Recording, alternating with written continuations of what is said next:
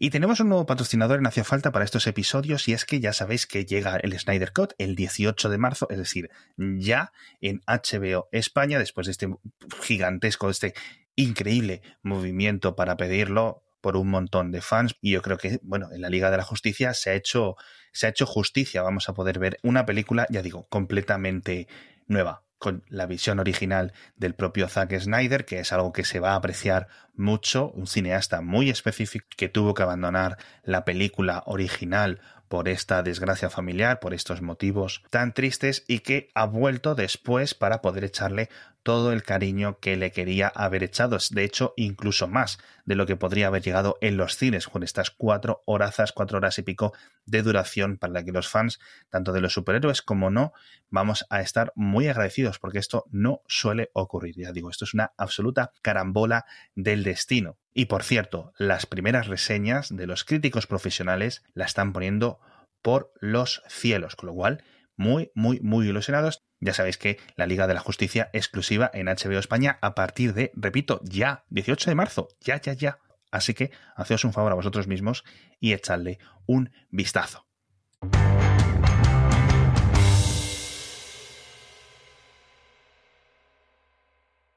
Bueno, hablemos de superhéroes, ahora sí. Llega esta versión, eh, perdón, esta versión no, esta nueva película de la Liga de la Justicia. Cuando se publique este episodio, creo que no la habrán visto la mayoría de los espectadores, con lo cual no podemos spoilearos porque no la hemos visto aún. Es decir, la vamos a ver todos juntos el 18 y tengo muchas ganas. Y mi duda es... Me han confirmado que, que, sale, que sale Batman. y mi duda es si verme antes la de 2017. La que realmente, si te pones estricto, es la versión alternativa, considerando que la de Snyder debería ser la original, porque es el que empezó con ella. Yo creo que esta versión bueno, esta, esta, esta película es imposible que hubiera llegado al cine por pura duración, cuatro horas y pico. Los, las cadenas de cine se niegan a emitirlo directamente porque es menos ingresos para ello. Sí, no pueden cobrar. Hablaremos otro día del largo y tendido de por qué, de nuevo, este eterno problema del cine, de por qué cuestan lo mismo todas las películas, etcétera. A nivel económico, eso es un guirigay. Entonces, no sé si verlo, porque la original no la vi en el cine, ya me la vi ah, en la tele. La he visto dos veces en la tele nada más. O sea que tengo una buena tele y tal, pero bueno. Estoy tratando de recordar con quién fui yo entonces. Sí me vi la de Batman contra Superman en el cine. De hecho, pase de prensa, si no recuerdo mal. A mí me gustó la de Batman contra Superman. La de la Liga de la Justicia, perdón, la de la Liga de la Justicia no. Escuadrón Suicida la vimos juntos. Sí. Y esa me, gustó un poco menos, aunque es divertida. Tenía un montón de ingredientes, un montón de potencial. Eh, bueno, el concepto es que vamos a ver si consigue realmente hacerlo, porque además ha, dicho por ahí, bueno, esto es lo que hay, ya no voy a hacer más películas de DC, el propio Zack Snyder. ¿Ha dicho de DC o de superhéroes? No, de DC. De superhéroes, ten en cuenta, con que saque una... es que le pone mucho los superhéroes, por eso me extraña. Con que saque una secuela de Sucker Punch, de Sucker Punch, pues ya está hecha, es superhéroes. 300 es superhéroes. Por cierto, deberíamos de seguir con nuestra, nuestra sección esa que dijimos, o que dije yo. ¿Es superhéroe o no? ¿Es una peli de mm. superhéroes? Venga, 300, mm. ¿es una película de superhéroes o no? Es una película de un supergrupo Sí, son los Avengers del, los Avengers clásicos, ¿no? Como los West Coast Avengers, los Canadian no sé qué, los Rockies Avengers, no, pues los O sea, los, de, los de la leyenda más o menos, pero definitivamente los de la película son superhéroes. Sí, Sí, sí, sí. Así que confirmado. Una sección muy cortita. el Rey Leónidas era un superhéroe, amigos.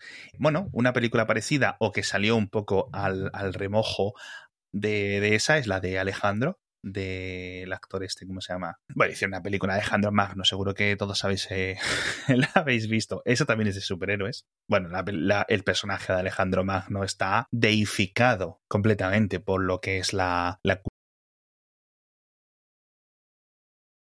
Eh, pocos personajes se les han otorgado casi esos, estas cualificaciones de semidios directamente, ¿no?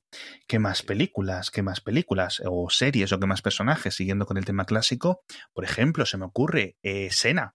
Sena es superhéroe. Sena la princesa guerrera, me refiero. por si necesitas confusión o que te, te, indique. No, no, por un momento he pensado que decías la peli que ha salido de Ayrton Senna, el corredor de ah, Fórmula 1. Sena, o como la conocéis los mexicanos, Gena. Entiendo. No, no, no. He metido un pie. Sena, que por cierto en España fue la princesa guerrera, una buena traducción. Bueno, bueno. Voy a buscarlo en Google por confirmar.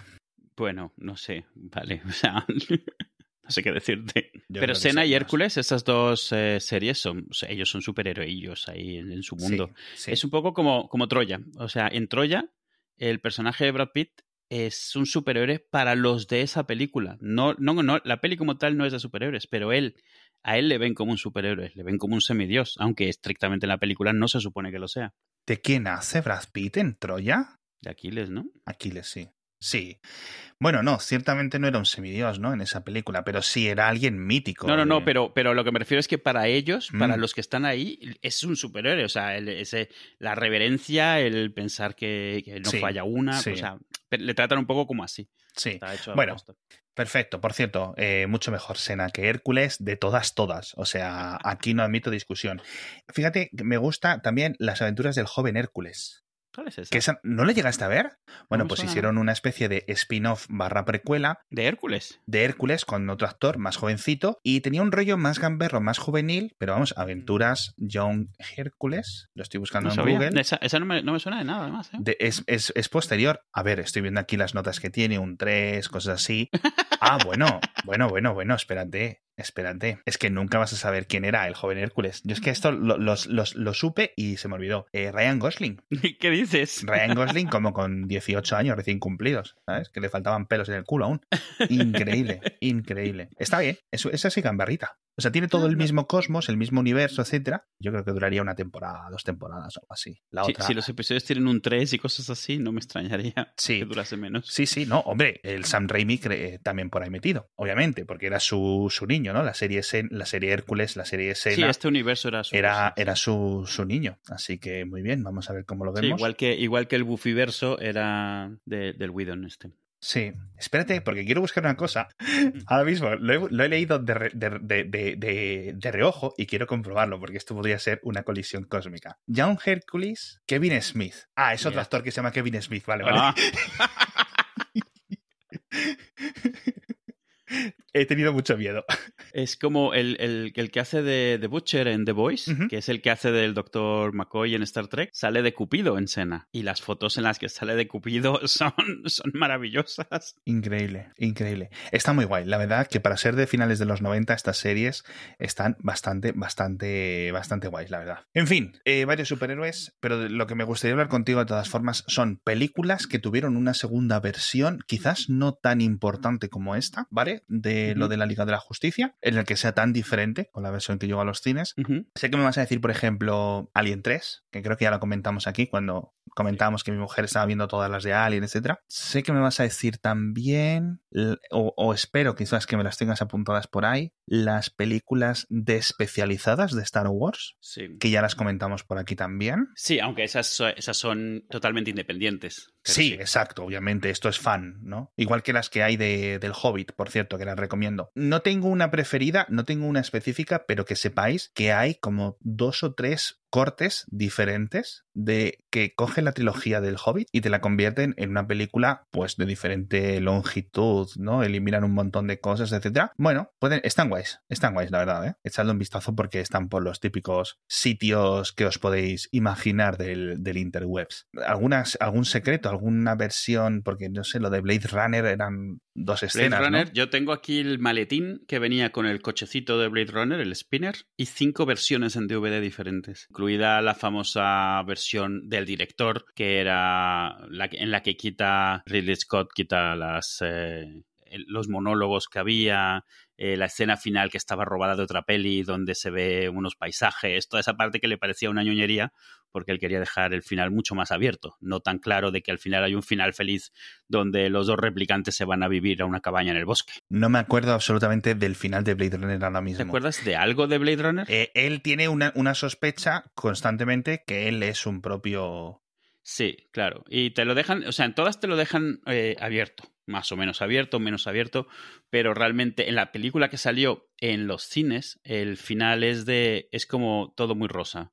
O sea, sale como una escena, una toma como de dron, de un helicóptero filmando entre las montañas, y tú entiendes que es que él se fue con ella en su, en su coche volador a vivir lejos de todos los, los, humanos, porque te dejan un poco abierto que todos los replicantes se supone que tienen una fecha de caducidad. O sea, duran X años y todo.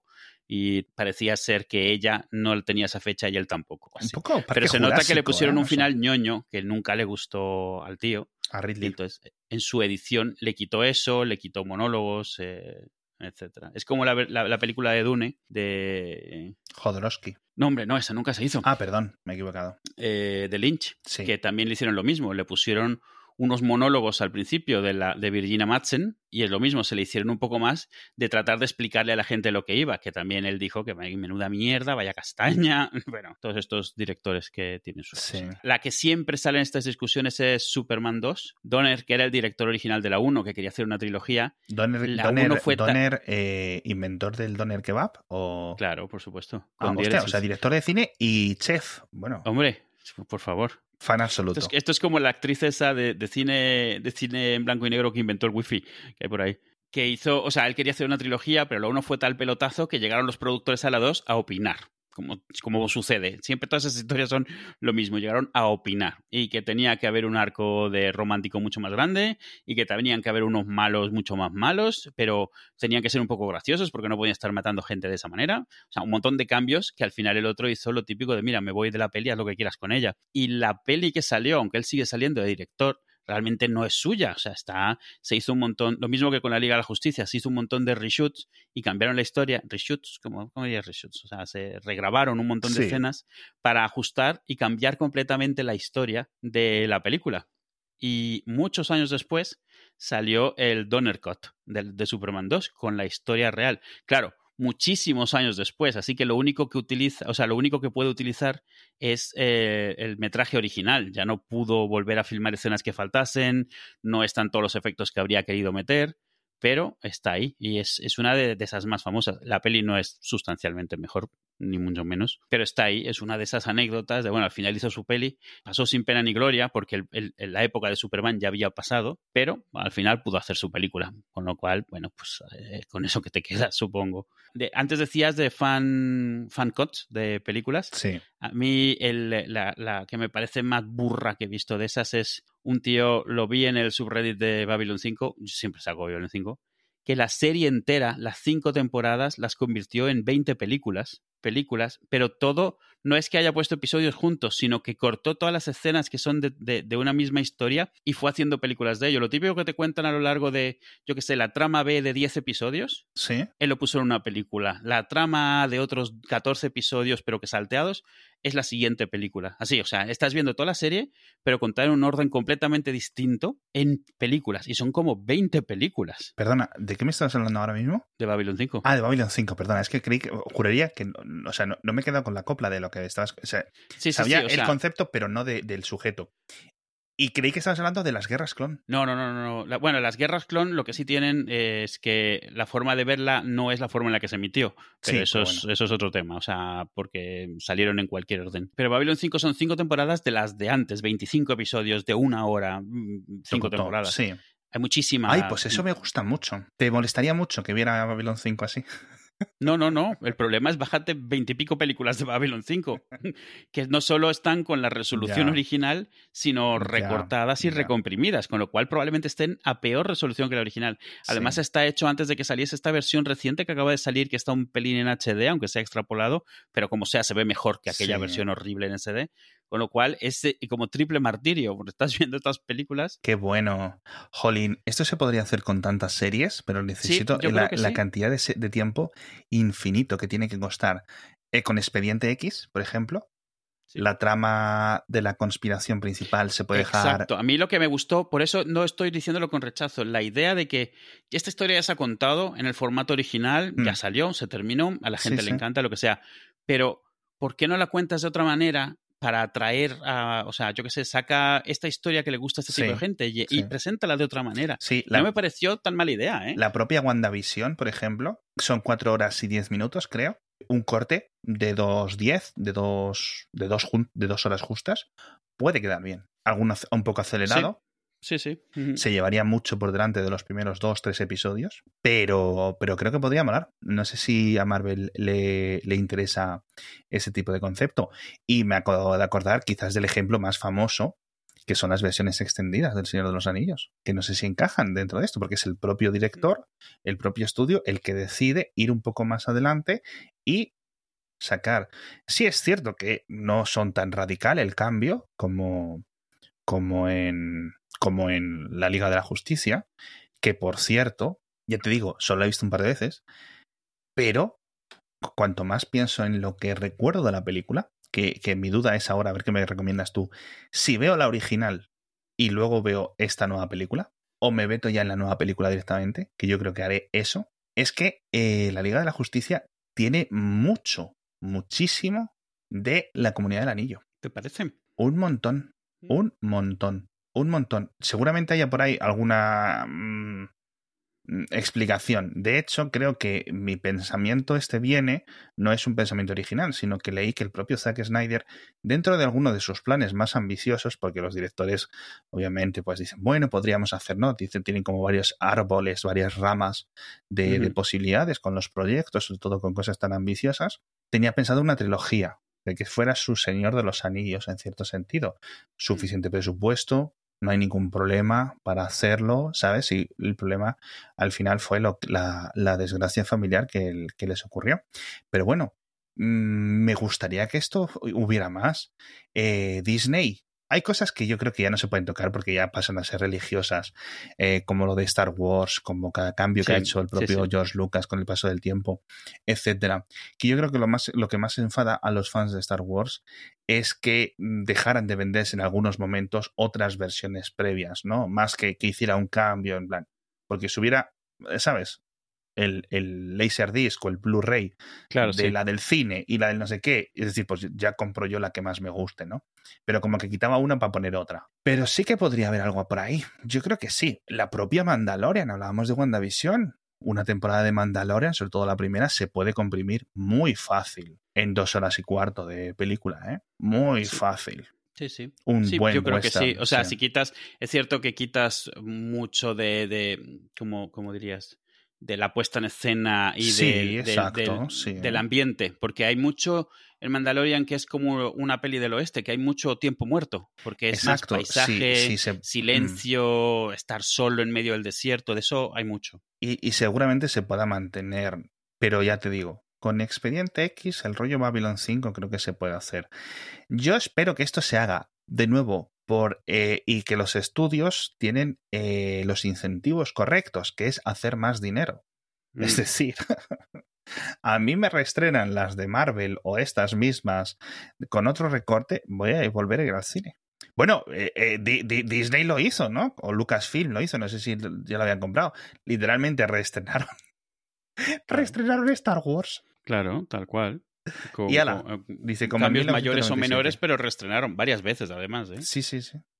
No el plan, bueno, en el cine de mi pueblo han puesto Parque Jurásico otra vez, o El Regreso al Futuro. No, no. O sea, una reemisión, un reestreno con, con, con mayúsculas. ¿Qué me ibas a decir? No, no, que estaba pensando que El Señor de los Anillos o sea, eh, se podría tener el camino contrario. O sea, convertir las pelis, meterle un poco más, añadir extras, cosas así, y convertirlos en, en una serie, en una temporada bueno, de una serie lo, o en dos temporadas. Eso es lo que hicieron con, con El Hobbit.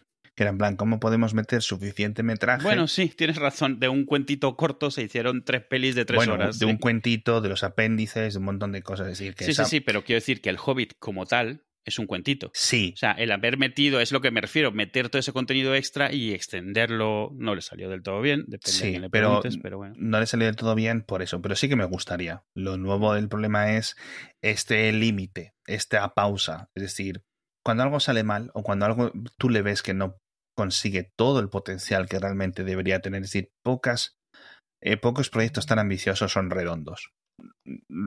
Las trilogías del Señor de los Anillos son tan especiales precisamente por lo únicas, literalmente, que son, ¿no? Pero bueno, yo creo que, por ejemplo, una adaptación complicada, eh, la de Akira, sus seis tomazos, reducidos a cuánto, ahora 50 o algo así de anime. Sí, pero no están los seis tomos metidos. No, bueno, cierto. Quiero decir, obviamente no están los seis tomos metidos, pero me refiero que no está ni siquiera el, el total de la historia sí, metido. Exacto, o sea, exacto.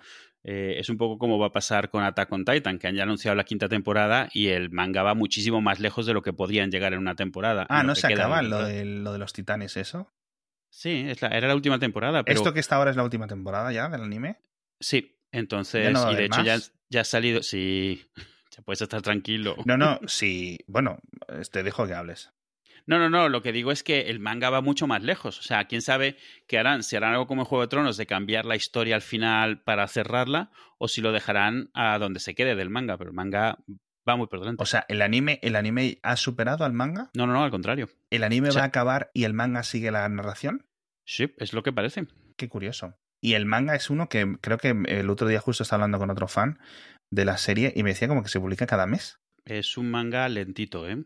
Es que le toma mucho tiempo dibujar tan mal. Eso, eh, mi mujer ve mucho anime y eso no lo ve porque está mal dibujado. No, el anime, sobre todo la última temporada, es excelente. Las otras temporadas no digo mucho, pero la última es tremenda. pero el manga, el manga es horroroso. Es horroroso, es lo peor que he visto. No es el, el anime lo que he visto yo, porque he visto como 10 episodios. No sé dónde lo han puesto, pero otro día dije, no tenía nada más que hacer. Un sábado de estos que dije yo, bueno, ok. El anime salta mucho de temporada a temporada. Eh, bueno, pero la, animación está, bien, bastante bien. Pero es que las caras, digo yo, pero chico, pero, mm, pero ¿por qué lo hacen así? Y están hechos así porque están adaptando el estilo de hacer caras del dibujante, del mangaka. Y son muy feas, tío o sea, sí, pero solo eso, porque todo lo demás es totalmente diferente. O sea, es un trazo mucho más definido, en general es un estilo mucho más cuidado. Eh, las caras se les quedan cortas.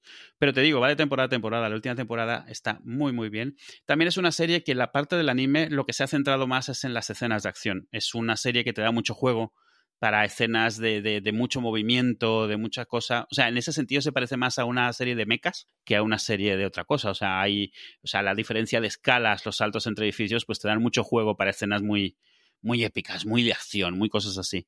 Pero es cierto que las caras son, pues, hay veces que no sabes qué personaje estás viendo o en qué dirección está viendo ese personaje en particular. Pero la serie como tal, o sea, el estilo fuera de eso no está mal. Pero el problema es que da bandazos de temporada a temporada. En la última sí que lo están cuidando muchísimo, pero claro, tienes que llegar a la última.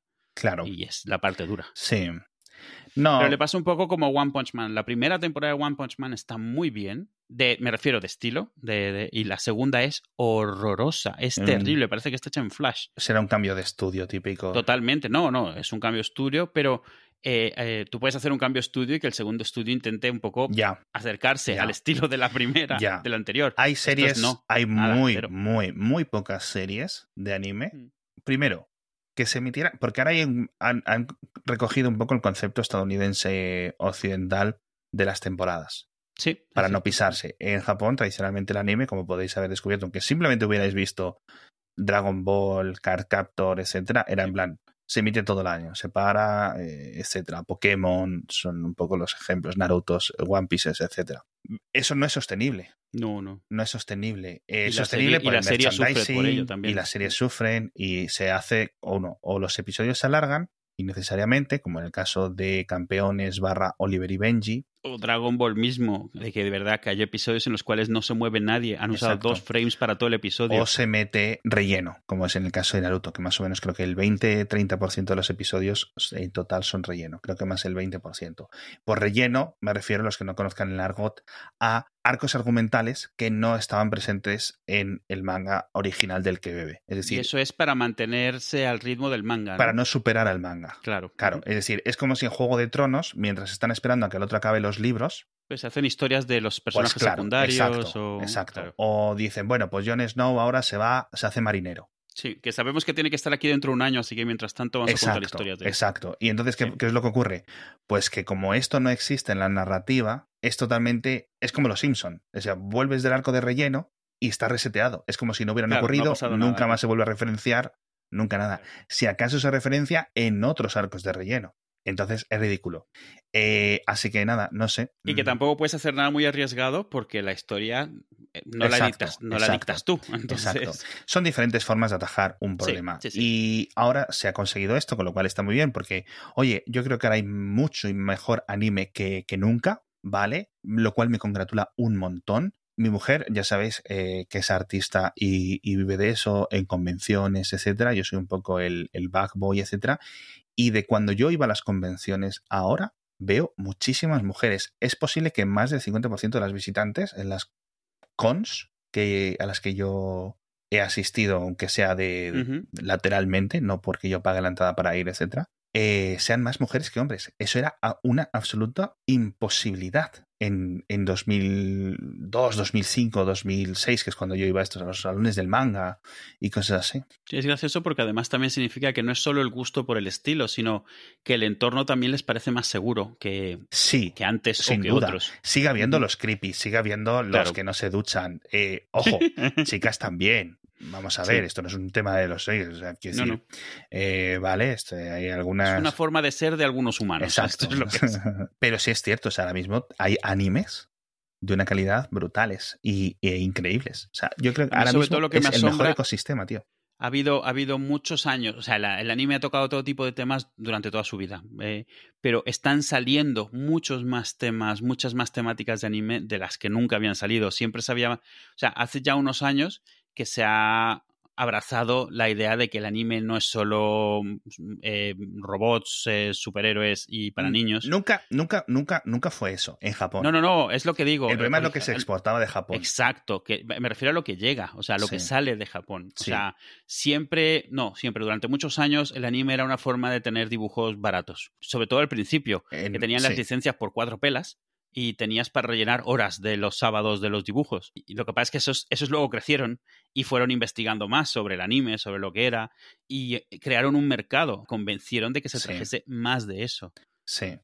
Pero bueno, la verdad es que ahora ya te digo, es, es, es increíble y me da rabia porque ahora es cuando yo menos tengo tiempo para verlo. Porque hay cosas brutales. Y las formas de verlo, es decir, nunca ha sido tan fácil.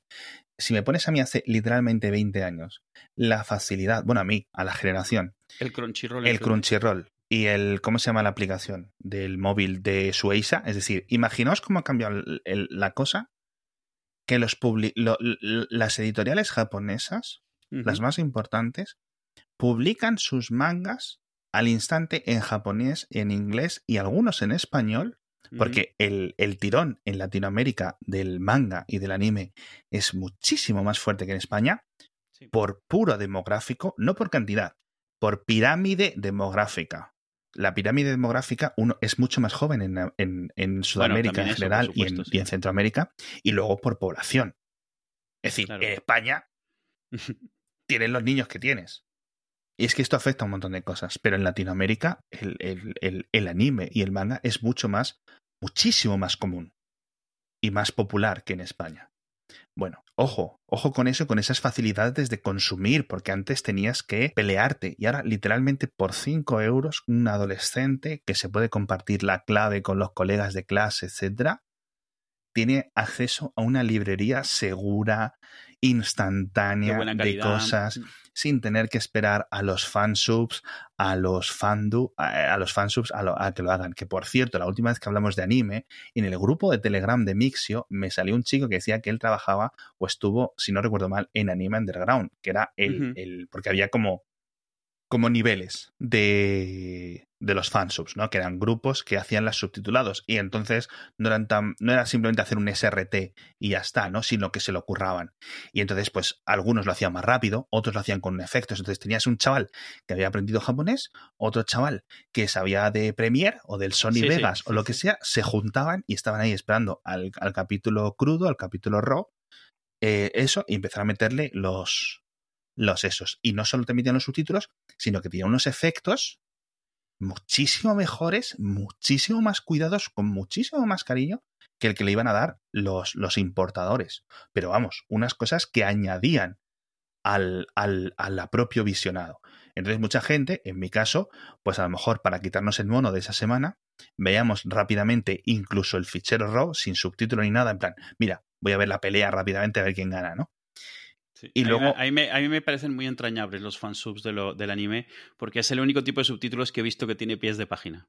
O sea, que te ponen notas del traductor, así entre paréntesis. Sí, de Esto es un juego de palabras intraducible que tú, pero espera, ¿qué? ¿Qué? ¿Qué es todo esto que están diciendo? ¿Qué? Sí, Me, me parece muy entrañable porque yo cuando, cuando hacía eh, doblaje de películas, a veces te frustra mucho no poder resumir, o sea, darte cuenta de que hay tres o cuatro significados en algo y no los puedes traducir en un subtítulo en otro idioma. No puedes y tienes que decidir qué cosas pierdes. Y me encantan los de los fansubs porque es que adoran tanto su medio que se las arreglan para meterlo todo, todo, aunque tengas que poner pausa porque es una página y media de subtítulo, pero todo lo meten.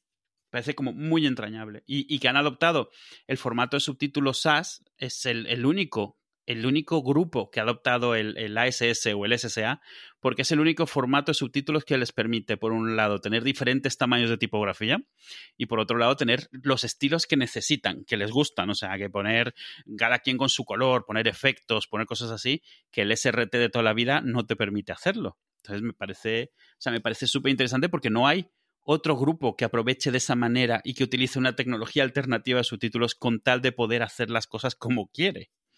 La verdad es que está bastante bien. Eh, no sé hasta qué punto podríamos convertir poco a poco hacia falta en un podcast otaku. Pero bueno, ya te digo, sería un poco inventable porque de verdad que no, que no tengo tiempo. Sería como ver eh, un, podcast de fútbol. Me gusta el fútbol, no lo veo. Además, conociéndome, yo estaría todo el tiempo intentando tirarte hacia, hacia anime del viejo, en plan Trigun, eh, Gunbusters, todos esos animes de, de esos noventeros, principios de los 2000. Que por cierto, antes hablabas de comparación con los mechas. Y justo leía yo hace poco que Guillermo del Toro. ¿Guillermo del Toro? Creo que sí. El creador de Pacific Rim. ¿Quién es? Guillermo del Toro. Eh, ideal, en, en su, en, en, una de estas ramas que comentábamos antes de, con Zack Snyder, quería llevar los. Gundam. ¿Cómo se llamaban los bichos? Los Jagger. Ah, los hacia el universo de Godzilla, King Kong y todo esto. Ah, quería formalizarlos. que me hubiera parecido, seguramente me da mucha pena porque en un universo alternativo tenemos ahí a Idris Elba en un Jagger resucitado dándose hostias con, King Kong. Que eso me parecería, vamos, o sea, es que 50 mm, euros podría ir al cine y verlo si hace uno, uno de los Mecha Godzillas, porque han habido varios, uno de ellos es un Godzilla resucitado con partes cibernéticas controladas por un humano me parece ideal meter ahí a, un Idris Elba zombie a mí me hace controlando. Mucha, me hace mucha gracia todas las películas antiguas. De, de, Godzilla, de Godzilla he visto, te voy a decir las que he visto, ¿vale? De las japonesas no he visto, no he visto nada, ni Shin Godzilla, ni nada. Vi el anime, que lo comentamos aquí en Hacía Falta. Shin Godzilla está bien. no es una peli de Godzilla, ¿eh? O sea, sale Godzilla, pero Shin Godzilla va de otra cosa. Está hecha por el tío de Evangelion y, por supuesto es lo que es, es la depresión, la, la es sobre, principalmente sobre burocracia de Japón. Sí, o sea, eso he Prácticamente no sale Godzilla. bueno, en la otra, en la serie esta de anime, bueno, en la, la, trilogía de películas de anime de Godzilla que hay, que no sé cómo, no sé, es Godzilla, no sé qué apellido es, em, tampoco sale mucho Godzilla que ya lo comentamos, lo repaso por si os interesa el, concepto. Eh, la humanidad, Godzilla ha destruido la Tierra y la humanidad se ha salvado yéndose al espacio. Y 20.000 años después. No sé vuelven y resulta que ahí sigue. y tienen que volver a, enfrentarse. Ese también, además, tiene la fama, tiene el mérito de ser el Godzilla más grande de todas las pelis que ha habido. Que yo sepa, sí. Es como 10 veces más grande que cualquier otro. Me vi la del 97, si no recuerdo mal, la estadounidense, Ah, la de, la de. Sí, esa la vi en el cine. Matthew Broderick. Sí, sí, sí. Y María Pitillo. Me sé su nombre, solo lo he visto en esa película.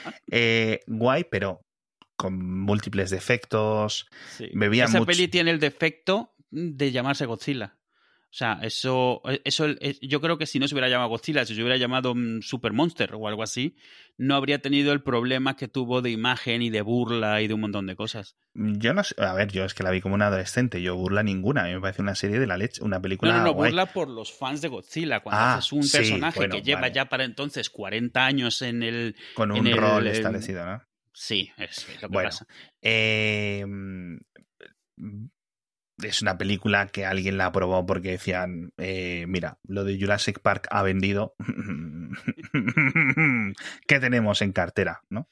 O sea, literalmente. ¿Qué, propiedades tenemos que, que, estén a punto de expirar y que tenemos que hacer una peli de algo? Mm. Me vi también la de hace unos años, que sí es del, que es la que reinicia el universo o que crea el universo este de los ah, monstruos. Sí, sí en la que sale eh, en el tráiler Brian Cranston, Brian Cranston, el de Breaking Bad y de Malcolm. Eh, sale más tiempo en el tráiler que en la película. Igual, de puta madre, muy bien. Mm, un anzuelazo, perfecto. Y Mm, luego resulta que es muy gracioso en esa película, no por Godzilla, tal, que está bien y va a San Francisco porque es la peli americana y siempre tiene que ir a, a Estados Unidos a liarla, etc. por cierto, no sé cómo llega a Nueva York en la otra peli, pero bueno, no me importa. Se va por, por Panamá, por Magallanes, no sé por dónde va, pero llega. Bueno, en esta nueva, que es de 2014, 16, algo así, sí. más o menos, me lo invento. Me hace mucha gracia porque está el actor de Kick-Ass y nuestra amiga WandaVision, que son. Pietro y WandaVision en las películas de Marvel, Sí. pero aquí son novios. y entonces la gente está utilizando, me hace mucha gracia porque la gente está utilizando escenas en las que ellos se besan y no sé qué y tal, en esta, y las pone al lado de los otros como para sipearlos en plan... Eh, sipeando hermanos y cosas así. El mundo enfermo del fanfiquismo es un poco Sí. complicado, chicos. Pero me hace mucha gracia. Y esa peli está bien. La que no he visto es la siguiente, en la que salen más monstruos, con la chica esta de Stranger Things, etc. Y la que vi, pero no me acuerdo absolutamente de nada, es la de King Kong. Pero ¿cuál? La de King Kong, la de, la de Skull Island. ¿o Skull cuál? Island, sí. Está muy bien esa. Está, no está sí, mal, ¿eh? eh, perdón, no la he visto. He visto como 15-20 minutos. Vale. A mí me gustó bastante. No está, no está nada mal. Y las dos de Godzilla, honestamente, no están mal. Están, son correctas. Como Pero la de, la, de, la de Stranger Things es secuela de la que vi. Sí. Vale, y entonces ahora en una tercera película de Godzilla lucha contra Es King secuela Kong, también. que es, es, el todo King un Kong universo. del Sí, Skull Island. Ok. sí, así es. O sea, están haciéndose poquito a poquito y yo creo que con buena mano su propio universo de los monstruos o como lo quieran llamar. Jo, pues hubiera este- molado mucho que se hubiera metido ahí lo de lo de los Pacific Rim.